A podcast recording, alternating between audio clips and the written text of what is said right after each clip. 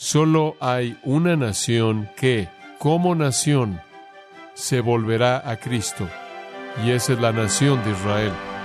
Esa es la promesa de Dios para ellos en el futuro.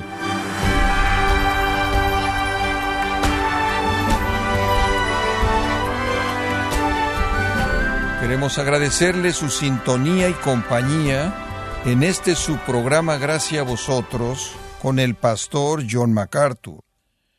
C.S. Lewis dijo que hay dos tipos de personas, aquellos que le dicen a Dios hágase tu voluntad y otros a quienes Dios les dice está bien, entonces hazlo a tu manera. Pero ¿Es este un entendimiento correcto acerca de Dios? Hoy el pastor John MacArthur en la voz del pastor Luis Contreras nos enseña cómo Dios trató con la obstinación del pueblo de Israel, permitiéndoles que se alejaran de su bendición. Estamos en la serie El Evangelio según Dios, en gracia a vosotros.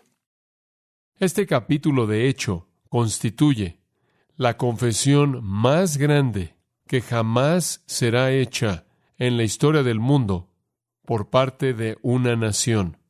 Y en lo que a las escrituras concierne, solo hay una nación que, como nación, se volverá a Cristo. Y esa es la nación de Israel. Esa es la promesa de Dios para ellos en el futuro. ¿Cuándo va a ser ese día futuro? Bueno, le puedo decir lo que la Biblia dice acerca de eso. Pase a Zacarías 12. Zacarías capítulo 12.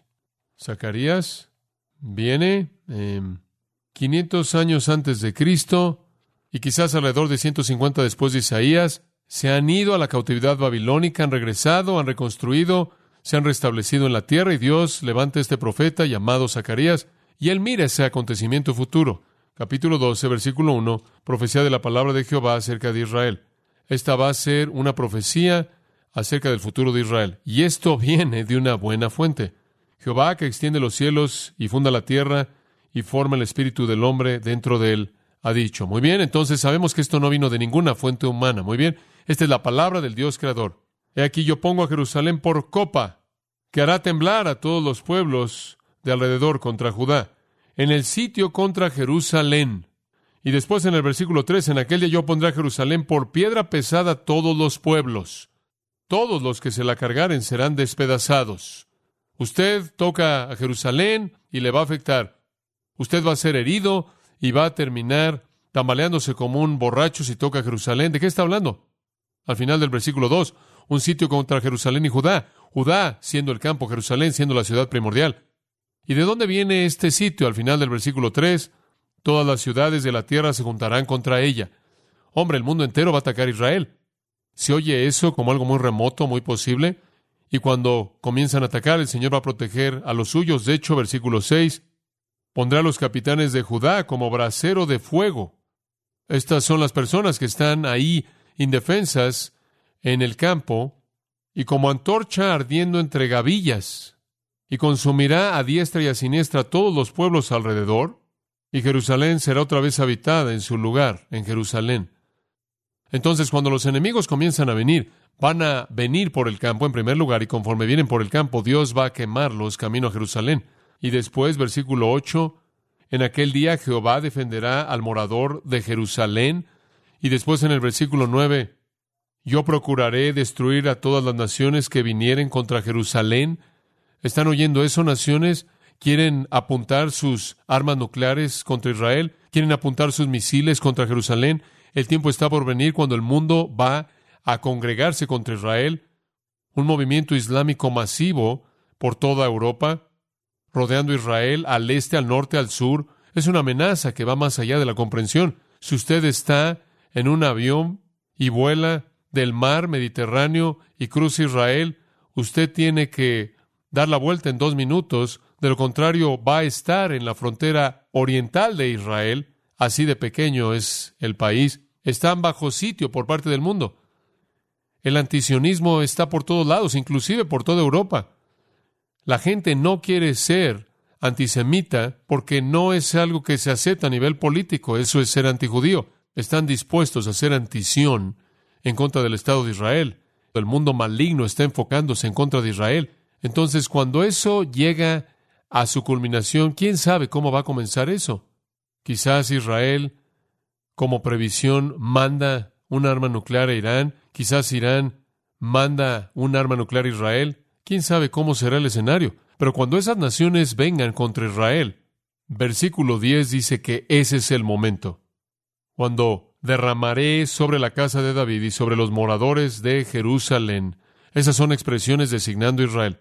Espíritu de gracia y de oración. En esas horas o días, lo que sea, unas cuantas semanas, lo que sea, derramaré mi espíritu, el espíritu de gracia y de oración, y mirarán a mí, a quien traspasaron. Y ahí Dios dice que mirarán a mí, porque yo fui encarnado en Cristo. Lo traspasaron, lo perforaron. Inclusive él dice, mirarán a aquel a quien traspasaron. Llorarán amargamente por él, como el lloro amargo de un unigénito. Versículo 11. En aquel día habrá gran llanto en Jerusalén. La tierra llorará, versículo 12, familias, esposas, maridos, todos juntos y solos, todos llorando y lamentándose bajo sitio y viendo a Dios defendiéndolos inicialmente. Y en aquel día, capítulo 13, habrá un manantial abierto para la casa de David y para los habitantes de Jerusalén, para la purificación del pecado y de la inmundicia, una fuente para limpiarlos. Esa es su salvación. ¿Cuándo va a suceder eso? En el último día, cuando Israel esté bajo un sitio masivo por parte de las naciones, en esa hora serán indefensos, no tendrán a dónde acudir, su única esperanza estará en Dios, y en gracia soberana el Espíritu vendrá, el Espíritu de gracia que oye la súplica, y Él convertirá sus corazones para que miren hacia atrás en la historia, y mirarán hacia atrás al que traspasaron, y las palabras de su confesión serán las palabras de Isaías 53. Lloro amargo, como uno que llora, como un unigénito, llorando por ese único Hijo de Dios, el Mesías. ¿Será la nación entera? ¿Será todo judío? No. Si usted va al versículo 8, capítulo 13, leemos y acontecerá en toda la tierra, dice Jehová, que las dos terceras partes serán cortadas en ella y se perderán. Cuando las naciones vengan, dos terceras partes morirán. Dos terceras partes quedarán en incredulidad, mas la tercera quedará en ella. Y meteré en el fuego a la tercera parte, y los fundiré como se funde la plata, y los probaré como se prueba el oro. Él invocará mi nombre, yo le oiré, y diré pueblo mío, y él dirá, Jehová es mi Dios. Esa es la salvación de Israel. Y esa salvación viene porque mirarán hacia atrás al que traspasaron. Traspasaron o perforaron sus pies, traspasaron sus manos, traspasaron su costado. Comenzarán a volverse a Dios en desesperación, en medio de los horrores de ese ataque global. En ese punto el Espíritu viene sobre ellos. Y una tercera parte de ellos llegan a estar conscientes de que han traspasado a su Mesías, mirarán hacia atrás a Cristo y lo verán a Él en toda su gloria, su muerte, resurrección, se volverá real para ellos y serán salvos, y una fuente de limpieza será abierta para lavarlos del pecado y de la impureza. Un tercio de ellos serán protegidos en ese gran Armagedón, y serán las ovejas que entran al reino, de lo cual nuestro Señor habló. Él entonces establecerá el reino, capítulo 14. Y aquí el día de Jehová viene, y en medio de ti serán repartidos tus despojos porque yo reuniré a todas las naciones para combatir contra Jerusalén. Esta es la batalla de Armagedón cuando Él destruye a todos los impíos. Versículo 3, después saldrá Jehová y peleará con aquellas naciones como peleó en el día de la batalla. Él coloca sus pies en el monte de los olivos, parte el monte de los olivos por la mitad y va al este y al oeste y lo parte en medio mediante un gran valle y establece su reino. En ese día no hay luz, las luminarias se apagarán. Recuerden el libro de Apocalipsis, el sol se apaga. El libro de Joel dice lo mismo, la luna se apaga, las estrellas se apagan y Jesús aparece en gloria refulgente en el cielo. Y eso es descrito por nuestro Señor en Mateo 24 y 25 también, un día único conocido únicamente por el Señor, ni día ni noche. Sucederá, el Señor solo sabe cuándo. Ningún hombre conoce el día ni la hora, ¿verdad? Versículo 9 lo resume. Y Jehová será rey sobre toda la tierra. En aquel día Jehová será uno y uno su nombre. Ese es el reino milenario y él reina y gobierna de manera suprema. Ezequiel vio lo mismo. Pase a Ezequiel 38. El profeta Ezequiel, en el capítulo 38, recibe una palabra del Señor, pero hay una coalición de naciones del Medio Oriente que vienen en contra de Israel. Esta es la misma escena. Y si usted estudia un poco el trasfondo, va a descubrir que estos son lugares como Irán, Egipto, Libia, Etiopía, territorios antiguos de Armenia, Turquía Oriental Occidental, todas estas naciones se unan. Este es el Medio Oriente uniéndose contra Israel. Vienen como una tormenta, versículo 9. Vienen como nublado para cubrir la tierra. Muchas personas, esto es lo mismo de lo que está hablando Zacarías, un ataque masivo global, y creen que van contra la tierra de aldeas que no han llorado en el versículo 11, esta área no protegida. Pero el Señor no va a dejar que eso suceda, el Señor va a proteger a su pueblo. Me gustaría que pudiéramos verlo a detalle, pero si usted va al capítulo 39, digamos versículo 29, eso es lo más que nos podemos acercar para cubrir el territorio. Bueno, retrocedamos al versículo 7, no puedo resistir esto. En aquel día cuando Jehová juzgue a todas estas naciones, versículo 4 dice que van a caer en los montes de Israel, vosotros y todas vuestras tropas y todo el pueblo con vosotros, van a ser alimento para todo tipo de ave, de rapiña y bestia del campo. El Señor simplemente va a aplastar estas naciones. Versículo 7. Y haré notorio mi santo nombre en medio de mi pueblo Israel. Esa es su salvación una vez más, como lo pueden ver. Y haré notorio mi santo nombre en medio de mi pueblo Israel. Y nunca más dejaré profanar mi santo nombre. Y sabrán las naciones que yo soy Jehová, el santo en Israel. He aquí viene y se cumplirá. Esto es lo que va a pasar. Versículo 21. Y pondré mi gloria entre las naciones, y todas las naciones verán mi juicio que habré hecho en mi mano que sobre ellos puse. Y me encanta esto, versículo 22. Y de aquel día en adelante sabrá la casa de Israel que yo soy Jehová, su Dios. Y después en el versículo 29, ni esconderé más de ellos mi rostro. Wow. Dios ha estado escondiendo su rostro de ellos porque habré derramado de mi espíritu, el espíritu de gracia y oración, Zacarías 12:10, sobre la casa de Israel, dice Jehová el Señor. Entonces, ¿lo entiende? Esto es cuando va a suceder. Ahora regresemos a Isaías 53. ¿Está eso cerca? Bueno, Israel es el objetivo del Medio Oriente, el objetivo del enemigo, y las naciones del mundo continuamente parecen no desear a Israel, las naciones que antes eran grandes amigos y defensores de Israel, parecen estar retrocediendo de eso, inclusive nuestra propia nación. El mundo está sucumbiendo a la propaganda islámica, el crecimiento musulmán, el antisionismo está creciendo rápidamente. Israel está perdiendo a sus protectores, quizás inclusive nuestro país. Una guerra como es en contra de Israel, como Zacarías lo ve y como Ezequiel lo ve, no es una realidad remota. Con frecuencia pienso en el hecho de cómo puedes no ver esto. Digo, si el mundo entero estuviera agrupándose contra Argentina, ese sería un problema, porque eso no está en la Biblia, pero esto lo está. ¿Ese es algún tipo de coincidencia extraña? Pero cuando venga ese día, ahora de regreso Isaías 53, y por lo menos vamos a cubrir un versículo. Cuando ese día venga, esta es su respuesta. Versículo 1. Y esta es una introducción perfecta. ¿Quién ha creído nuestro anuncio? ¿Y sobre quién se ha manifestado el brazo de Jehová? Lo primero que van a decir es, ¿no lo creímos? No creímos. ¿Mensaje? ¿Qué quieres decir? ¿Qué mensaje? El mensaje acerca del Mesías, Yeshua. El mensaje acerca del siervo del Señor.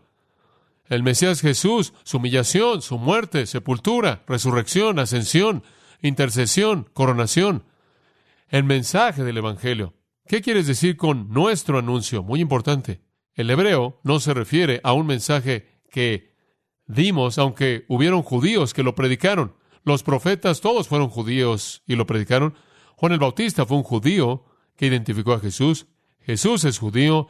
Todos los apóstoles son judíos. Todos los escritores de los evangelios son judíos todos los escritores del Nuevo Testamento son judíos, entonces, en un sentido, este es un mensaje dado por personas judías a personas judías. Pero esa no es la intención de la palabra aquí, porque la palabra nuestro no se refiere a lo que dimos, sino a lo que se nos fue dado. Es un participio pasivo con referencia al mensaje. Literalmente es esto. ¿Quién ha creído el mensaje o el anuncio que fue oído por nosotros. Ese es el significado de este término. El lenguaje se está refiriendo a lo que nosotros oímos. Y es un reconocimiento de que lo oímos, pero no lo creímos. El mensaje es visto no desde la perspectiva del que lo da, sino desde la perspectiva de los que lo oyen. El mensaje de Mesías Jesús que oímos con respecto a su sufrimiento y gloria. Ahora escuche, virtualmente todo judío en el mundo, desde el Nuevo Testamento, ha oído el mensaje de Jesús para que él lo pueda rechazar. ¿Verdad? Digo, los religiosos judíos han estado muy ocupados desacreditando el mensaje de Jesús y hablando del mensaje de manera equivocada, por adelantado para que pueda ser desacreditado. No habría otro grupo de personas, probablemente, ningún otro grupo étnico de personas que han estado tan expuestos al Evangelio como los judíos. Virtualmente todo judío conoce la historia judía. Ellos conocen el Antiguo Testamento y los profetas, y ellos conocen la historia del Nuevo Testamento con respecto a Jesús. Tienen una perspectiva de Él, tienen una perspectiva de quién es Jesús, y no es buena, no es amable. Entonces, cuando el remanente futuro mira hacia atrás, van a decir, ¿quién ha creído el mensaje que oímos? Porque ellos lo oyeron. El apóstol Pablo entiende el significado de esa confesión, porque en Romanos capítulo 10, él hace referencia a eso. Romanos 10, versículo 11, Pablo escribe, la escritura dice, todo aquel que en él creyere no será avergonzado, porque no hay distinción entre judío y griego.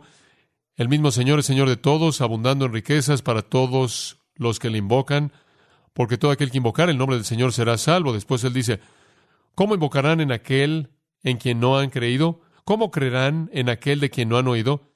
¿Y cómo oirán sin haber quien les predique?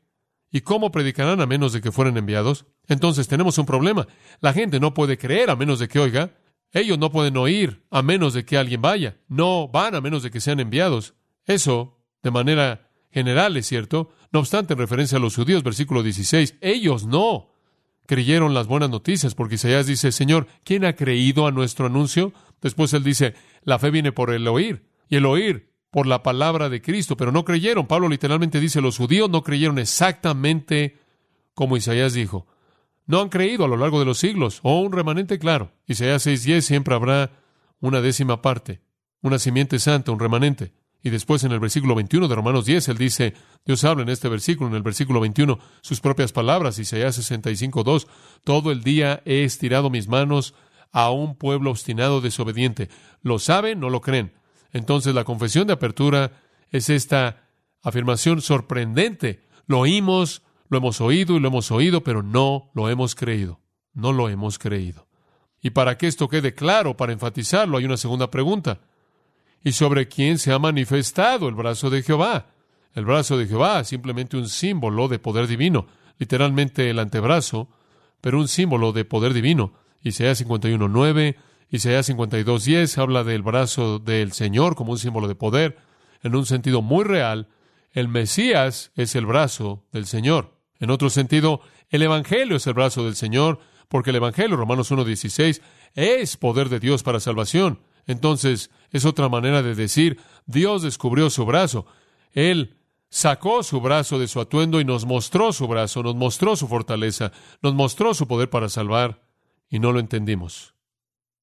No lo entendimos. El Evangelio es el poder de Dios para salvación, para todo aquel que cree, al judío primeramente y también al griego. Esto es Juan 1.11. A los suyos vino y los suyos que no le recibieron. ¿Por qué no creyeron? Hay una razón teológica por la que no creyeron. La razón teológica por la que no creyeron nos lleva de regreso a Romanos 10.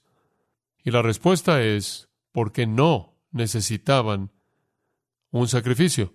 No creyeron que Jesús fue el Mesías porque Él estuvo muerto, fue crucificado. No necesitaron un sacrificio. ¿Qué queremos decir con eso? Romanos 10, Pablo dice, estaban buscando establecer su propia justicia. Ese es el punto. Ellos no tuvieron algún problema.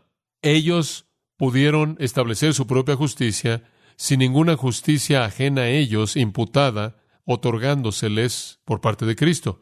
No entendieron, dice él, que Cristo es el final de la ley para justicia para todo aquel que cree, que es por fe.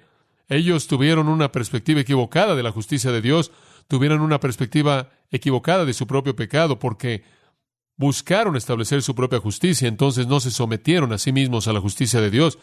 Y siempre lo digo de esta manera, pensaron que Dios era menos justo de lo que Él era, que ellos eran más justos de lo que ellos eran, y entonces vinieron a Dios en los términos de ellos.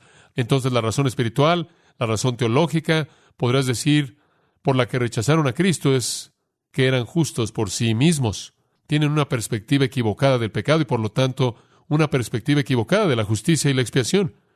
Hay otra razón por la que no creen y es debido a la soberanía de Dios. Miren, si van a creer que son buenos por sí mismos, Él va a estirar sus manos todo el día a un pueblo desobediente y obstinado, pero va a venir un tiempo en el que Él termina con esto. Escuche Juan 12.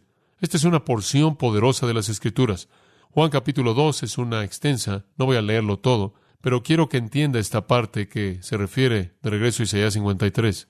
Juan 12. Comencemos en el versículo 32. Jesús dijo, si fuera levantado de la tierra, se refiere a la crucifixión. Ellos saben de qué está hablando de eso. A todos atraeré a mí mismo. Y decía esto dando a entender de qué muerte iba a morir. Él está diciendo, voy a la cruz. Voy a ser crucificado.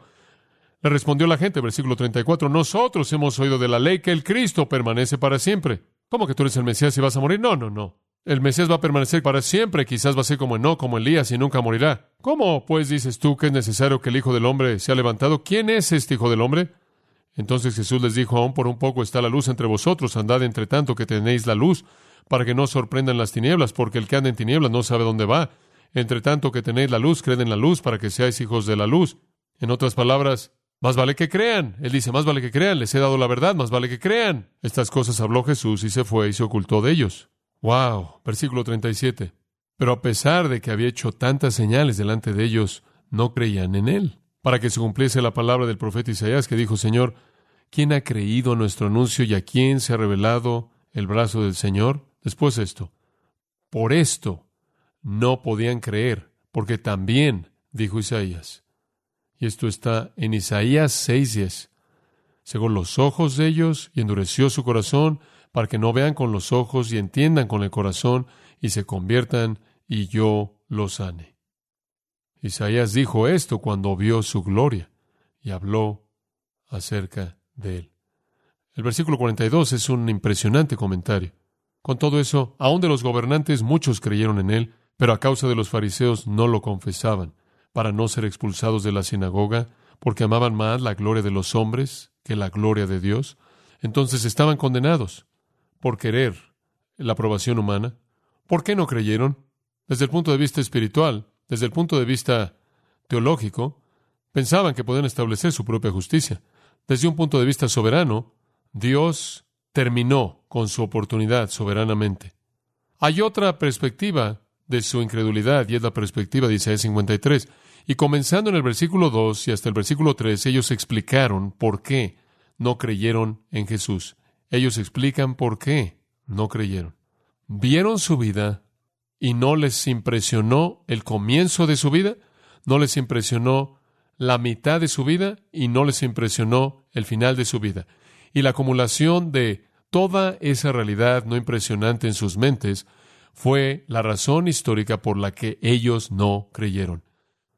Padre, oro porque tu Espíritu Santo venga, el Espíritu de gracia, como un día en el futuro tú traerás esa gracia salvadora, iluminación y regeneración a Israel como nación, que hagas eso para pecadores como individuos, judío gentil, abre sus corazones para someterse a la verdad. Refrescanos en la veracidad de las Escrituras, el poder de las Escrituras, la precisión e inerrancia de las Escrituras en la gloria de Cristo, las realidades del Evangelio. Aliéntanos a ser testigos fieles, dando testimonio de estas verdades a judío y a gentil por igual, sabiendo que todo aquel que invocar el nombre del Señor será salvo, que no hay judío ni griego, sino que todos son bienvenidos para venir a Cristo. Que seamos nosotros la fuente de ese mensaje, que nuestros pies sean esos pies hermosos que vienen con las buenas noticias de la palabra de Cristo, mediante la cual la fe salvadora puede ser activada por tu Espíritu Santo. Ayúdanos a meditar en cómo estas verdades pueden cautivar nuestros corazones de una manera nueva y motivar nuestro amor hacia Cristo y nuestro amor hacia ti y nuestra confianza en un mundo que está confuso, en donde podemos estar en paz completamente porque nos has dicho que tú estás a cargo y nos has dado inclusive los detalles que buscar. Refrescanos también en la comunión unos con otros y haznos estar disponibles para traer el Evangelio glorioso de Cristo a alguien que lo necesita escuchar. Ahora sella estas cosas en nuestros corazones, oramos. Amén.